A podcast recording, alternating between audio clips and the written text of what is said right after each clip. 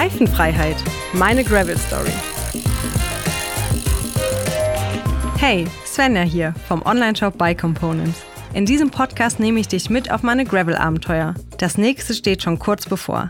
170 Kilometer Schotter, Trails rauf und runter durchs hohe Fenn. Der wunderschöne Nationalpark liegt teils auf deutscher, teils auf belgischer Seite, nicht weit von Aachen, also nicht weit von uns entfernt. Ich freue mich mega drauf, aber so richtig vorbereitet fühle ich mich noch nicht. Deswegen spreche ich in dieser Folge mit Paul Voss, der schon einige krasse Gravel-Rennen gefahren ist. Die Events könnten nicht unterschiedlicher sein. Ein Tagesgravel-Rennen wie Unbound in den USA, was somit das größte ist, mit 300 Kilometern. Ein extrem hohes Niveau mit vielen Fahrern aus der World Tour. Genauso wie Badlands, was jetzt demnächst im Andalusien startet. Was Barcelona ist ein Bikepacking-Event, 780 Kilometer mit knapp 15.000 Höhenmeter. Wilde Pyrenäen, wilde Pferde. Es ist dann auch viel eine mentale Herausforderung.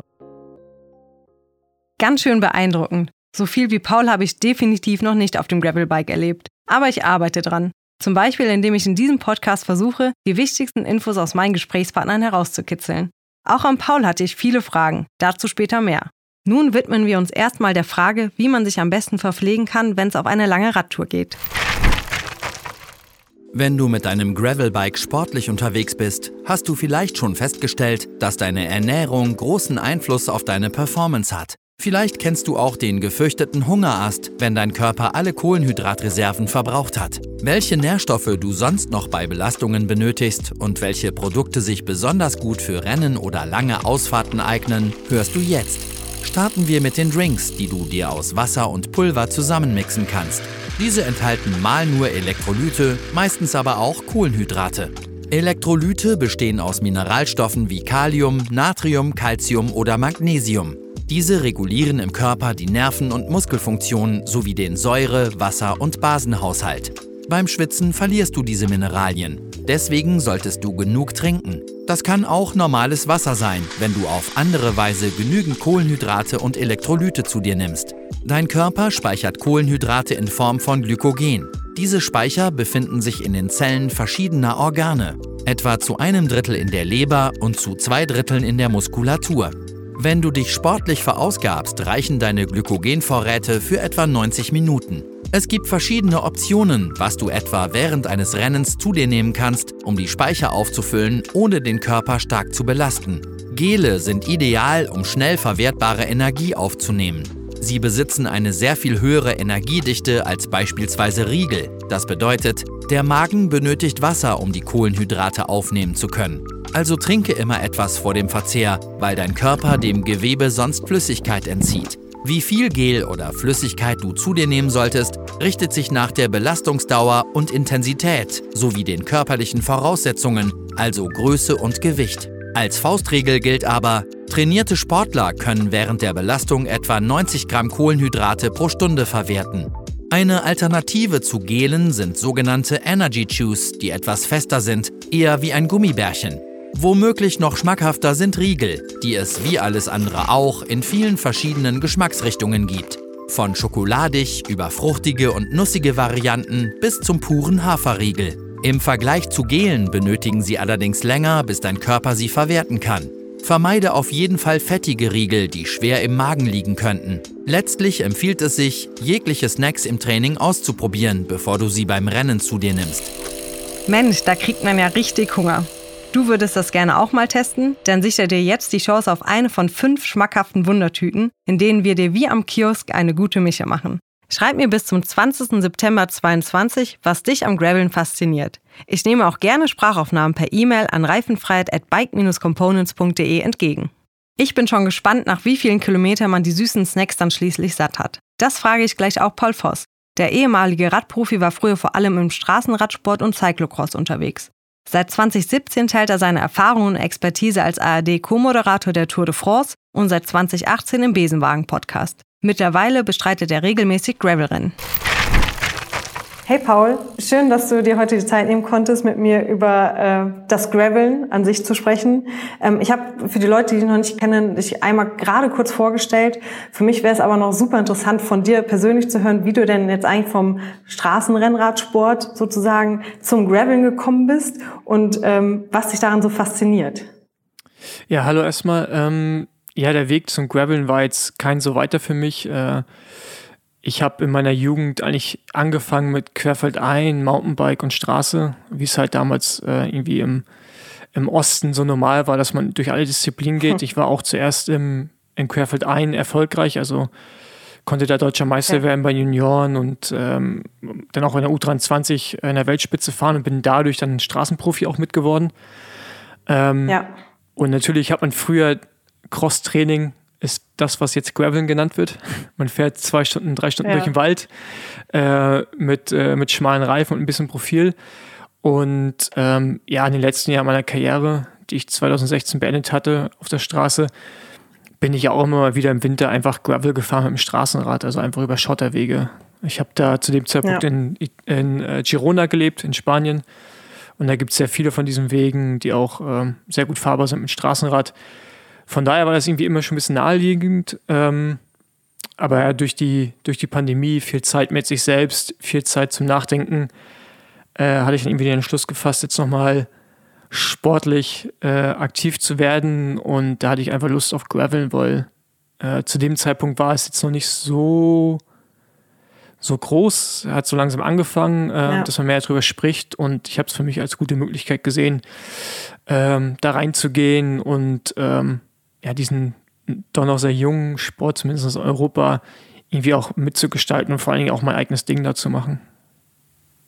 Ja, das, also wenn man sich das so, diese Bewegung so anguckt, merkt man auch, dass viele damalige äh, Straßenradprofis ja wirklich jetzt ins Graveln irgendwie abrutschen oder hinrutschen und sich da irgendwie neu orientieren und vielleicht, also für mich ist, ähm, kann mir auch so vorstellen, vielleicht kannst du das bestätigen oder verneinen, ähm, dass es auch irgendwie so eine andere Motivation und Erfahrung ist, nochmal nach dem Straßensport auf Schotter Gas zu geben in diesem Rennformat, was es ja so bislang nicht gab. Genau, also man muss natürlich da immer noch äh, ein bisschen unterscheiden. Also es gibt diesen amerikanischen Gravel-Sport, also ich rede jetzt in dem Fall auch von so performance-orientierten Sport. Äh, und dann das in ja. Europa, das unterscheidet sich gerade noch so ein bisschen. Äh, aber ja, okay. klar, es ist äh, für viele eine Möglichkeit, ein gutes Auskommen zu haben, gerade in den Staaten.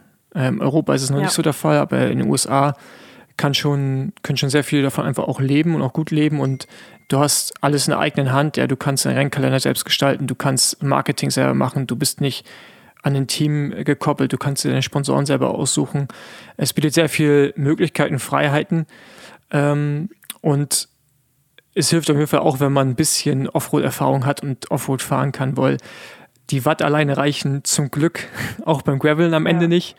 Ähm, daher ist es ja. mega interessanter Bereich im Radsport einfach mittlerweile und das geht gerade rasant. Also die Entwicklung in den letzten zwei Jahren ist ja schon ziemlich äh, brutal. Ja, das stimmt. Was hast du denn so in den letzten zwei Jahren für Rennen erlebt? Ich glaube, du warst beim letzten Mal beim äh, das letzte Gravel-Rennen, was du bestritten hast, war das Baza Jaun. Ist das richtig ausgesprochen? Das, äh, genau. Ähm, was ist das für ein Rennen? Was ist das für ein Format? Wo findet das statt? Und äh, gerade was war deine Erfahrung bei diesem Rennen?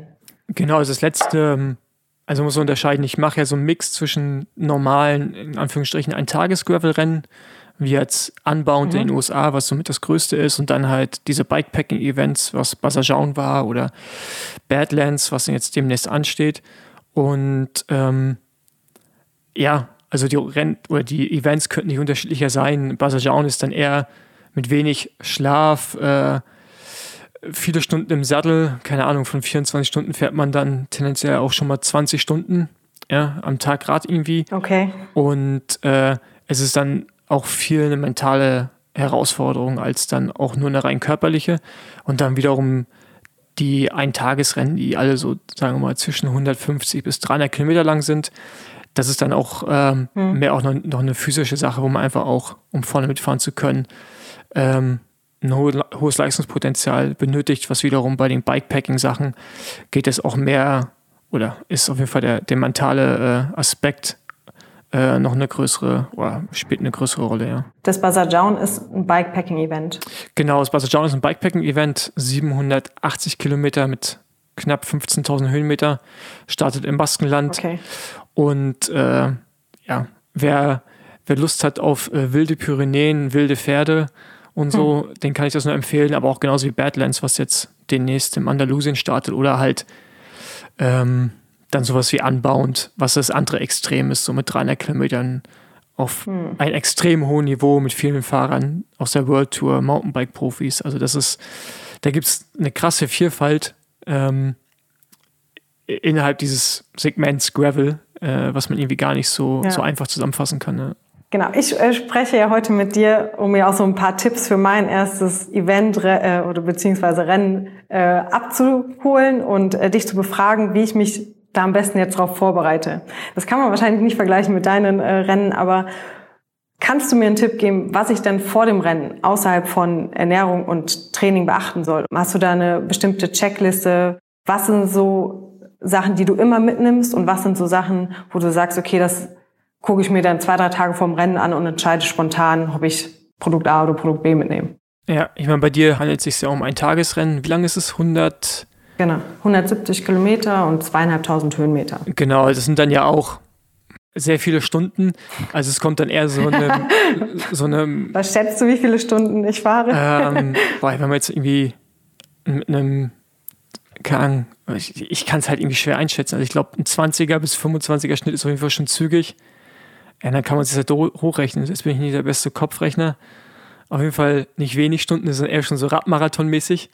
Und äh, ja ja, keine Angst, es ist, ich gehe eigentlich an solche Events immer ran und gucke halt, wie, die, wie ist die Topografie, jetzt in deinem Fall 2000 Höhenmeter, dann gucke ich halt, wie steil sind die Anstiege und entscheide dann schon mal, okay, welche Übersetzung benötige ich. Reicht einfach vorne, mhm. wenn einfach, welche, welche Größe vom Kettenblatt ähm, und dann hinten genauso, ähm, welche Kassette nehme ich. Also es haben natürlich nicht alle mhm. die, die, das, den Luxus wie ich, dass ich mir eigentlich alles aussuchen kann und alles ranbauen kann. Ja. Aber ähm, genau, in der Regel gibt es ja mittlerweile sowohl von SRAM als auch von Shimano so gute Mix-Komponenten, ähm, wo man, glaube ich, ein gutes Range hat. Und äh, genau, von daher, da würde ich immer drauf gucken. Dann Reifenwahl ist somit das Wichtigste mhm. und auch Luftdruck.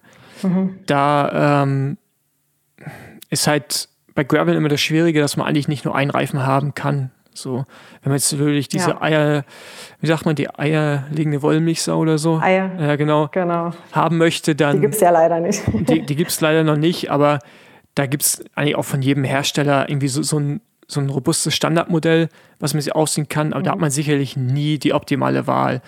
Ähm, aber ich würde eigentlich auch alles unter 40 Millimeter weglassen.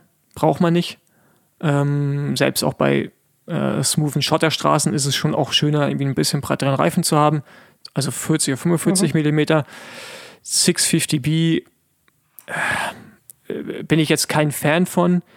Ähm, ja. Sollte man sicherlich machen, wenn es ganz grob wird, Richtung äh, Alpenpässe oder Pyrenäenpässe. Und da hat man dann auch mal gröbere Abfahrten, dann macht das Sinn, weil dann der Reifen noch breiter werden kann. Luftdruck ist individuell, aber sagen wir mal alles so zwischen zwei bis zweieinhalb Bar, je nach Breite. Klar, und dann Bekleidung ist eigentlich kein Unterschied zur Straße. Ähm, ja. Man kann sich legerer anziehen, wenn man will. Ähm, aber ja, ich nehme jetzt auch keine Regenjacke mit, wenn der Regen nicht vorhergesagt wird. Ähm, es gibt Leute, mhm. die packen sich ganz viele Taschen auch für solche Events schon ans Rad. Ich mache das, ja. mach das eher weniger. Äh, aber tendenziell ist eigentlich so das, was den meisten Platz wegnimmt, die Nahrung. Und ähm, mhm. Ersatzteile, also in Anführungsstrichen Ersatzteile. Also ich würde immer ein Schaltauge mit haben, immer noch einen, ein Kettenschloss, so einen kleinen Kettennieter, ähm, mhm. damit man zur Not einfach da die, das Nötigste selber machen kann. Sowas wie ein Duct-Tape, äh, also so Panzertape-mäßig. Ja. Paar, äh, das Allround-Mittel. Genau, dann ein paar äh, Kabelbinder. Wenn du solche Dinge mit hast, kannst du eigentlich auch schon sehr viel fixen unterwegs. Ja. Okay, soweit habe ich noch nicht gedacht. Äh, ich bin gerade stehen geblieben, was für eine äh, Brille ich da mit welchem Glas mitnehme, weil sowohl außerhalb vom Wald auch im Wald gefahren wird und da so ein paar Trails auf mich warten. Und also wenn ich alleine reise oder eine Bikepacking-Tour mache, dann habe ich das halt dabei. Dann bleibe ich mal stehen und wechsle schnell. So in diesem Event-Charakter will man ja so wenig wie möglich stehen bleiben, aus dem Flow rauskommen. Dann hat man wieder andere Leute vor sich, die man wieder überholen muss. Ähm, ja, also da, vielleicht sollte ich nochmal meine Ersatzteile-Liste überarbeiten ja, also, und nicht über Bekleidung nachdenken. Ja, also ich würde dann eher zu einer, zu einer, wenn du die Wahl hast, eine Photochromic-Brille irgendwie tendieren, die, die, äh, die quasi Helligkeit wechselt oder sonst eher das Modell nehmen, was ja. ein Ticken heller ist. Weil es ist wichtiger, ja. gut zu sehen im Wald als außerhalb des Waldes. Ähm, ja, und tatsächlich Ersatzteile ist ein großes Thema. Also da kann, kann man sich echt das Leben sehr, sehr leicht machen und lieber auch einen Schlauch mehr einpacken. Aber wenn man guten Reifen ja, hat, braucht man eigentlich auch keine Schläuche, aber man weiß ja nie. Ähm, genau. Ja, ich habe äh, extra noch mal ein bisschen äh, Dichtmilch nachgelegt. Äh, ähm, und ich denke mal, dass ich auch einen Ersatzschlauch mitnehmen werde für den Fall der Fälle, weil wenn, dann steht man da und kommt nicht weiter. Ähm, anders. Das ist natürlich jetzt auch schon, deswegen frage ich dich das. Ähm, das ist natürlich auch so eine mentale Vorbereitung. Also man denkt darüber nach, indem man so Sachen packt wie Ersatzteile. Es könnte passieren, dass du einen Platten hast. Es könnte passieren, dass deine Kette reißt. Es könnte passieren, dass ein Schaltauge abreißt. Und das ist ja natürlich schon irgendwie zusätzlicher Stress zum allein, ich fahre da jetzt 170 Kilometer und ich weiß nicht, was auf mich zukommt, weil ich diese Strecke nicht kenne. Ähm, man will ja auch in einer gewissen Zeit da ankommen. Hast du irgendwie Tipps zur mentalen Vorbereitung oder hast du Rituale, bevor du an so ein Event oder Rennen rangehst, womit du dich irgendwie wieder runterbringst und sagst, es wird schon alles und wenn nicht, habe ich alles dabei? Ähm, nee, gar nicht. Also ich habe mich sehr schnell daran gewöhnt, dass diese Sachen, also dass man sich mit dem Straßenrennsport vergleichen kann, äh, sondern dass die Distanzen ja. viel länger sind, die, dadurch die Zeit auch und es sich halt lohnt, etwas zu reparieren, weil man in der Regel auch noch wirklich dann Möglichkeiten hat, wieder Plätze gut zu machen. Ähm, mhm. Daher ist es für mich mittlerweile so ein, ist ein normaler Ablauf. Ne? Also ich habe halt immer ein Schaltauge dabei, immer Kettennieter und so. Und klar, es ist zusätzlich Gewicht, ähm, aber es gehört halt mit dazu bei diesen Events. Von daher, ich glaube, man muss sich so eine Liste machen und wenn man einmal so ein in Anführungsstrichen Protokoll für sich hat, ne? in, deinem, in deinem Fall, du machst ein erstes Event, mhm. hast das gemacht, dann lernst du ja daraus und äh, ziehst Rückschlüsse, was brauchst du, was brauchst du nicht. Und ähm, das dann einfach in so eine Routine reinbringen. Und nee, ich habe jetzt da keinen, äh, keinen besonderen äh, Trick. Es ist halt einfach, wenn du wirklich damit, damit, einfach damit abfinden, dass man schon für viele Eventualitäten gewappnet sein sollte, weil das einem das Leben dann um einiges erleichtert, wenn mal der Worst Case irgendwie eintritt. Ja, vielleicht nochmal vorher äh, schauen, wie man einen Schlauch reinzieht, wenn man äh, wenn die äh, dicht nicht mehr äh, die Milch nicht mehr dichtet oder so, vielleicht so vor, bevor irgendwas passiert, alle Szenarien mal zu Hause durchspielen und dann kriege ich das schon hin. Genau, einfach mal. zur Not, da sind ja auch noch an. Genau, sind, sind da noch sind ja noch andere Leute. Ja. genau, aber ne, das ist und, halt. Äh, ich habe auch immer viel zu viel mit, aber wie gesagt, äh, ja. von den zehn Mal äh, brauchst du es dann vielleicht einmal und dann bist du froh, dass es dabei ist und einfach so eine Checkliste fertig machen und dann, dann ist es eigentlich auch, finde ich, ziemlich stressfrei. Auch ein anderes Thema, äh, das Thema Ernährung ist ziemlich wichtig. Ähm, das sind jetzt 170 Kilometer. Äh, zwar gibt es zwei Verpflegungsstationen, aber trotzdem, man kennt das ja, äh, ist der Ofen einmal aus, dann bleibt er aus. Also normalerweise isst man ja schon, bevor man Hunger spürt. Ähm, ich bin noch nie ein Rennen gefahren. Wenn ich normal Bikepacke oder so, dann hat man die Zeit anzuhalten, mal zu essen. Ähm, ich nehme das mit, was sozusagen zu Hause ist. Ähm, Zuckerwasser, habe Gels dabei oder Riegel, das, worauf man gerade Lust hast. Ähm, wie ernährst du dich denn während so einem Rennen und worauf achtest du?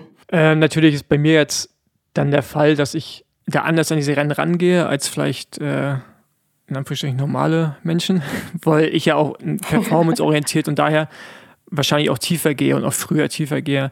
Aber ich versuche eigentlich jede Stunde 100 bis 120 Gramm Kohlenhydrate zu mir zu nehmen.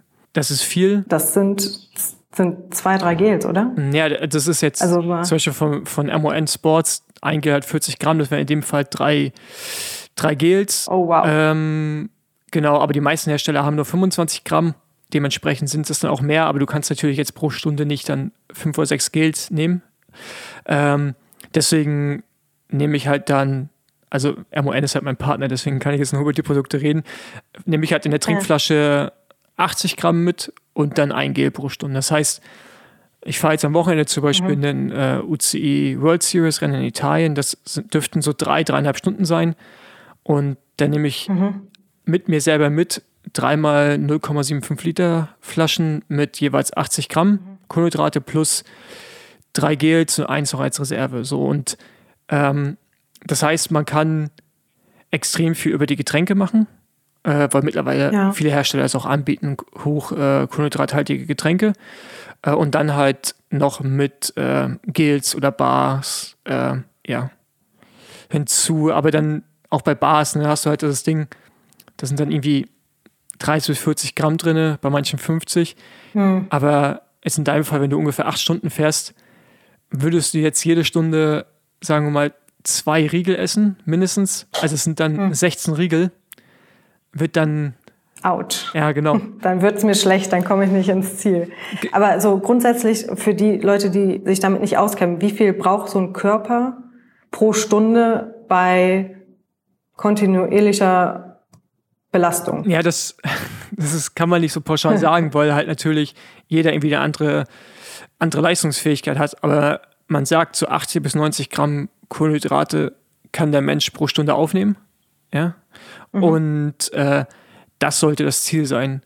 Da ist jetzt unabhängig davon, okay. wie, wie fit man ist, aber das sollte man erstmal versuchen aufzunehmen. Also mit 90 Gramm pro Stunde, wenn du das aufnehmen kannst, dann ist es natürlich trotzdem möglich, dass du, oder sehr wahrscheinlich, dass du mehr verbrauchst. Du hast aber irgendwie einen Speicher mhm. im Körper, der auch je nach, je nach Körper keine Ahnung, wie zwischen 400 bis 500 Gramm sind an Reserven, die du mhm. hast im Körper. Davon braucht er ein bisschen was, damit du noch klar denken kannst. Aber du hast halt so einen Puffer, den du mit aufbrauchen kannst. Aber man sollte schon 80 bis 90 auf jeden Fall zu sich nehmen. Äh, und wenn man mhm. dann vom Gefühl her, wenn man auch kein Wattmesser hat, ein, gutes, eine gute Tempo, ein gutes Tempo fährt, also nicht die ganze Zeit voll am Ballern ist, dann müsste man eigentlich mhm. schon über die Zeit kommen.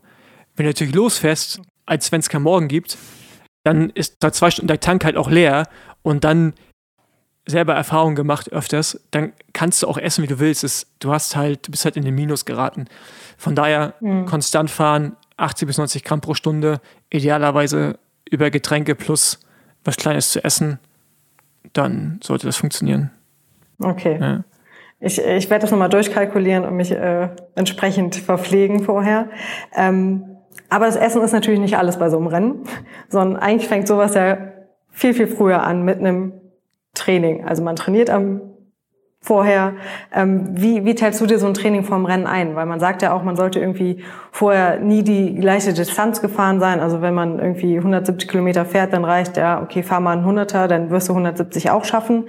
Ähm, wie gehst du daran? Was könntest du mir als Tipp geben, ähm, was ich jetzt noch vor dem Event umsetzen könnte? Jetzt ist ein bisschen knapp, glaube ich, aber generell kann man sagen, dass natürlich bei solchen längeren Events ist halt äh, Grundlage das Wichtigste. Grundlage, Grundlage, mhm. Grundlage. Guter Fettstoffwechsel, also dass man bei einer bestimmten Energie weniger, weniger Energie benötigt, also so Kohlenhydrate. Das ist halt eigentlich so das A und O.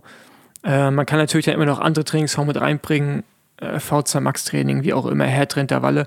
Aber am Ende, wie du schon sagst, acht bis zehn Stunden das ist halt Grundlage, das ist halt Ausdauer. Ne? Da geht es halt mhm. nicht darum, dass dein Körper so effizient wie möglich ist. Und da hilft halt, da hilft halt viel, auch viel. also das Problem beim Radsport ist ja wirklich, dass du, äh, also fünf Stunden kannst du halt nicht imitieren. Du musst die halt fahren. Nee. Und äh, ja. auch nicht mit Intervallen. Zum Teil kann man das sicherlich kompensieren, aber äh, nicht auf Dauer. Von daher, klar, jetzt 170 Kilometer fahren macht wenig Sinn, auch keine 10 Stunden Trainingseinheit. Aber man muss mhm. dann halt auch schon mal fünf bis sieben Stunden einfach trainieren, um deinen Körper einfach mal darauf vorzubereiten, dass da was, was Längeres jetzt irgendwie ansteht. Und ähm, genau von daher ist es halt schon einfach stupide, lange Radfahren. Ja. Ja, ich hatte das jetzt auch nach der äh, Corona-Erkrankung gemerkt. Äh, eigentlich ging es mir relativ gut und dann ist man halt wieder langsam angefangen und denkt so, ja, eine Stunde kein Problem, zwei Stunden kein Problem, zweieinhalb Stunden kein Problem. Und dann fing so zwei Stunden 40 an und man merkte, okay, da ist auch so der Körper nicht mal drauf eingestellt, also in dieser Position zu bleiben. Ähm, da, das war gar nicht so die Kondition, sondern auch so die Gelenke taten weh. Dann, dann war der Nacken nicht mehr dran gewöhnt. Und das ist auch so eine Sache, wo ich ähm, den meisten Respekt vor habe. Ich habe gar nicht so die Angst vor dem konditionell, von der konditionellen Seite her, sondern sitzt mal zehn Stunden lang auf dem Gravelbike, Schotter, fahr rauf, runter in der gleichen Position, die Hände, das Gerüttel. Ähm, hast du da irgendwie einen Tipp, Oder ist das auch einfach stupide fahren und den Körper darauf vorbereiten? Äh, gute Handschuhe helfen und ja. einfach trainieren. Ich mein Gravel verlangt mehr äh, Oberkörperspannung mhm. und äh, Muskulatur als jetzt halt auch zum Beispiel Straßenradsport. Ja, zumindest ja. im, im Hobbybereich. Ähm, und von daher, da sollte man sich darauf vorbereiten, also einfach ein ne, gutes Core-Training machen im Vorfeld, damit man halt auch stabil ist und diese ganzen Erschütterung und die Ermüdung ein bisschen herauszögern oder ja, verzögern kann. Ähm, ja, und was ich vergessen habe vorhin zu sagen, also was, wenn man halt auch wenig Zeit hat, ist zum Beispiel auch sowas wie Sweet Spot Training, ist halt mega gut und effektiv. Mhm. Da kann man sehr, sehr viel kompensieren. Ähm, und was genau ist das? Erklärt? Ähm, genau, Für die, die es genau, nicht kennen. Genau, Sweet Spot ist so, Tempobereich ist unterhalb, der, unterhalb des Schwellenbereichs. Also Schwelle ist ja das, was man je nachdem, ob man jetzt FTP oder Critical Power, da gibt es ja eine verschiedene Form, im Prinzip da, wo man sagt, man kann sehr lange dieses Tempo fahren, eine Stunde. Darunter so bei, sagen wir mal, 85 bis 90 Prozent der Schwellenleistung ähm, ist der Sweet Spot.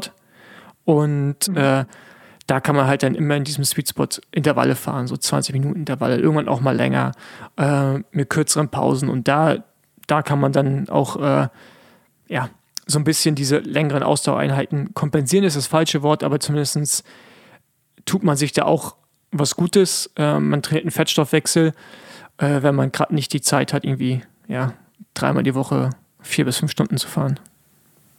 Ja. Okay, ich nehme mit, man kann sich darauf vorbereiten, indem man viel fährt, den Körper mal belastet. Diese fünf, sechs Stunden auch mal auf dem Fahrrad sitzt, das kann man halt nicht mit äh, mal eine Stunde Vollgas äh, kompensieren. Ähm, auch Ernährung super wichtig, dass man darauf achtet, die 80 Gramm Kohlenhydrate jede Stunde zu sich zu nehmen und äh, dass man auf jeden Fall auf alles vorbereitet sein muss. Sei es ein Platten, sei es eine Kette gerissen, äh, sonstige Pannen, dass man sich irgendwie weiter oder behilflich sein kann, um weiterzufahren. Eigentlich hört sich das ja ganz einfach an. Naja. Dass man das jetzt so einfach mal runterbetet. Ja, ja genau. Also ist jetzt, ich glaube, das Komplizierteste ist wirklich, ich glaube, das Training geht noch, das ist relativ einfach, aber es ist wirklich diese, was muss ich mitnehmen im Rennen? Ich glaube, da scheitern viele dran, nehmen tendenziell eher ich glaube, es ist eher das, zu wenig, so beide Extreme, eher zu wenig oder zu viel mit, aber eigentlich nie wirklich das, was man braucht. Ähm, aber das ist halt Erfahrung, ne? Das ist wirklich Erfahrung. Genau, das ist Erfahrung. Ja. Ich denke mal, dass ich wahrscheinlich ein bisschen zu viel mit haben werde. Sehr, sehr wahrscheinlich. Einfach weil ich, ja. ja. Äh, aber wie du sagst, das, oder ich, das ist mein erstes Rennen. Da muss man auch erstmal reinkommen und gucken, was kann denn passieren, wie viele Leute könnt ihr vielleicht auch helfen und wo fühlt man sich wohl mit. Ähm, genau. Bei dir steht jetzt an, du hast es eben schon gesagt, du äh, wirst, wirst in Italien starten bei der ähm, UCE Gravel Series. Ähm, worauf freust du dich da am meisten?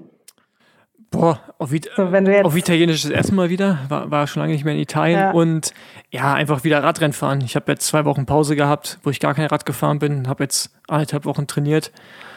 Und freue mich einfach mal wieder auf die Belastung, so auf das Adrenalin, was man halt kriegt bei so einem Rennen. Und ähm, ja, also ich freue mich vor allen Dingen auf die, ja, auf, auf dieses Radrennfahren. Ich meine, deswegen mache ich den Sport ja. immer noch oder wieder, äh, weil das halt auch irgendwo eine Sucht ist, die man hat. Ja.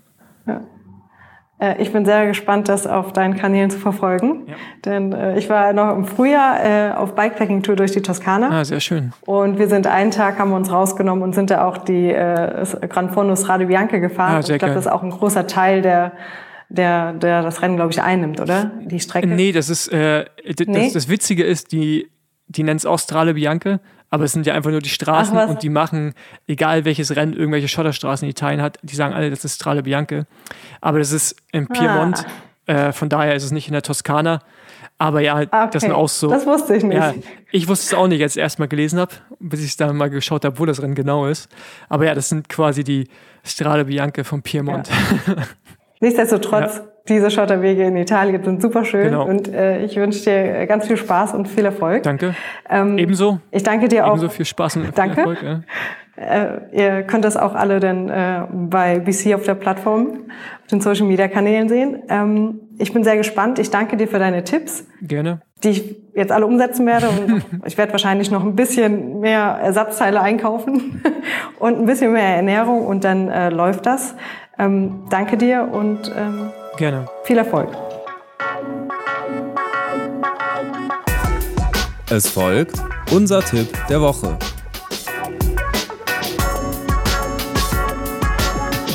Mein Tipp der Woche ist Badlands. Ähm, das ist ein Bikepacking-Event in Süden Spaniens, in Andalusien und ähm, ja, hat in der Regel um die 750 Kilometer mit um die 15.000 Höhenmeter. Man fährt dadurch ja einfach äh, spektakuläre Gegenden und ähm, zum Beispiel durch die Wüste von Gorafe und Tabernas. Ähm, dann auch an der Küste lang die, die Gabo de Gata. Ich war da letztes Jahr am Start und ähm, das war sportlich als auch physisch und mental so das Härteste, was ich je getan habe. Also ich war unglaublich dehydriert äh, aufgrund dessen, dass wir sehr lange durch die Wüste gefahren sind bei brütender Hitze. Ähm, dann die unzähligen Anstiege und dazu war ich auch noch sehr schlecht vorbereitet. Aber wenn man sich gut vorbereitet, das heißt genug zu trinken mit hat, genug zu essen, es ist eigentlich so mit das spektakulärste, was man in Europa machen kann, wenn nicht sogar weltweit. Also ich habe jetzt ja einige Plätze gesehen und ich muss sagen, bis jetzt ist es immer noch das Event, was mich am meisten äh, landschaftlich begeistert hat. Ähm, das findet in der Regel im September statt ähm, und ja, ist einfach wunderschön. Von daher, wenn man mal Lust hat, sich selber herauszufordern, äh, dann ist es auf jeden Fall das richtige Event. Ich habe es, wie gesagt, letztes Jahr gemacht, damit einmal teilgenommen und einmal reicht auch. Also ist jetzt nicht unbedingt ein Event, wo ich mich jedes Jahr aufs Neue an den Start stellen würde, weil es doch sehr äh, fordernd ist. Aber die Schönheit der Landschaft äh, ja, gibt dann auf jeden Fall so viel zurück, dass es lohnt, äh, sich da durchzuquälen. Ich bin wieder mal hin und weg und nehme so viel mit für mein Gravel-Event, was wirklich nicht mehr lange auf sich warten lässt. Was ich mich wirklich frage, wie werden sich 170 Kilometer Schotter anfühlen und was wird vor allem mein Hintern dazu sagen? Diese Frage gebe ich mal weiter an eine echte Expertin. Ich spreche mit Janina Haas, die beim Hersteller Ergon Leiterin der Ergonomieabteilung ist. Sie wird mir verraten, was einen richtig guten Gravel-Sattel auszeichnet und welche Unterschiede es eigentlich zwischen Frauen- und Männermodellen gibt. Ich freue mich drauf, genauso wie auf dein Feedback, das du wie immer per E-Mail an reifenfreiheit at bike-components.de loswerden kannst. Bis dahin, deine Svenja.